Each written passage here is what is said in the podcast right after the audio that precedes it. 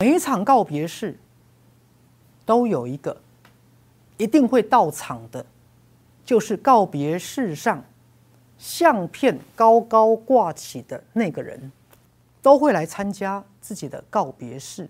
那么，当这样的一个灵魂来参加自己的告别式，他到底带着什么样的心情呢？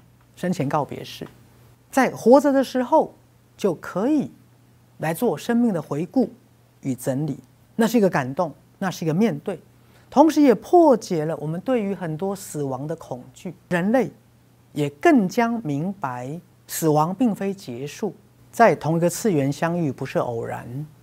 大家好，我是许天胜医师，很高兴跟大家又在我们的赛斯网络电视台的这个次元。相遇，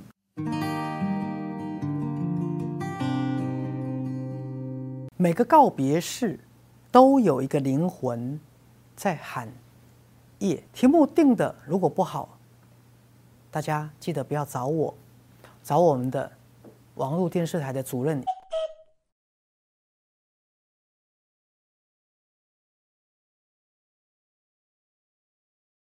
我们先来解释这个。主题：许医师在十年前遭遇了我自己的父亲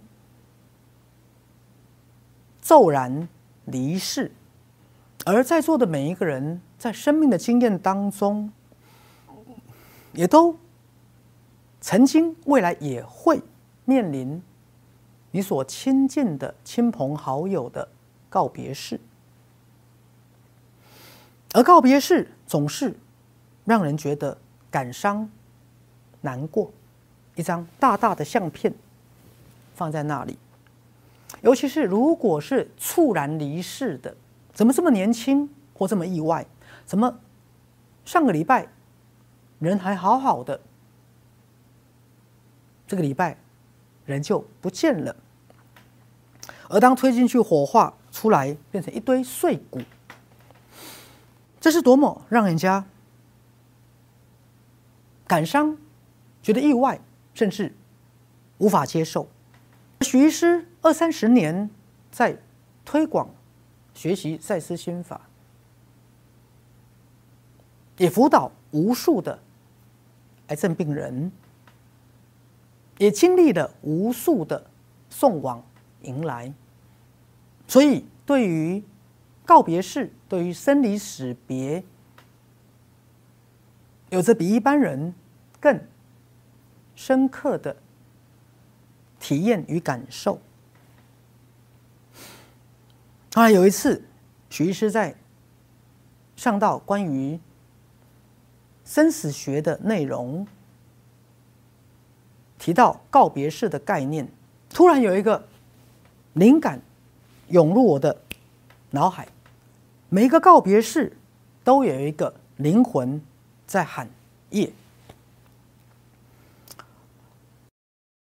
我记得十年前，在我父亲的告别式当中，我特别准备了一张爸爸习惯坐的椅子，椅背上挂着他老人家的一件常穿的外套，意思。是，每一场告别式都有一个一定会到场的，就是告别式上相片高高挂起的那个人，都会来参加自己的告别式。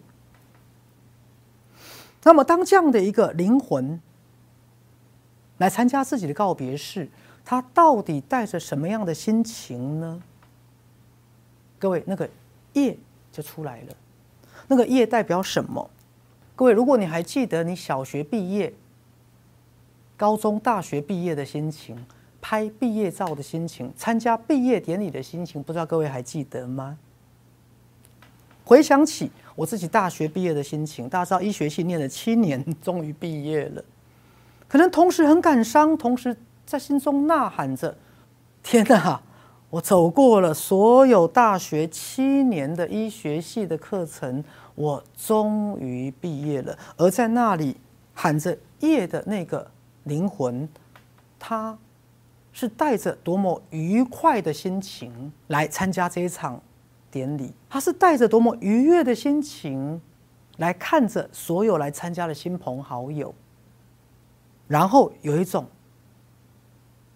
心满意足的心情，就是那美好的仗我已打过，不管因为什么原因离开这个世界，我终于卸下了。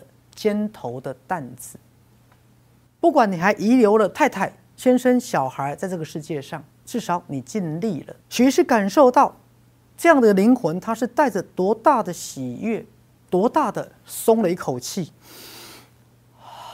来，各位，有一点类似你们工作了三四十年，退休前的最后一天上班。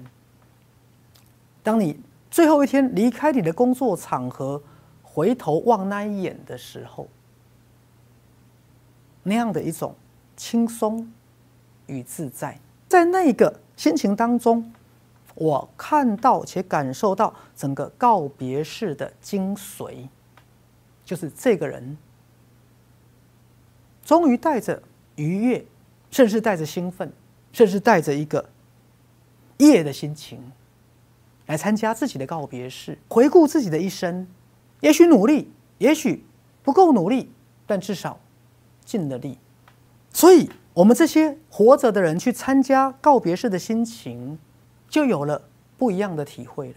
从伤心难过，到你可以感受到那个往生者的轻松与自在，于是你心中的悲伤不舍，会慢慢的转成一种祝福与心安。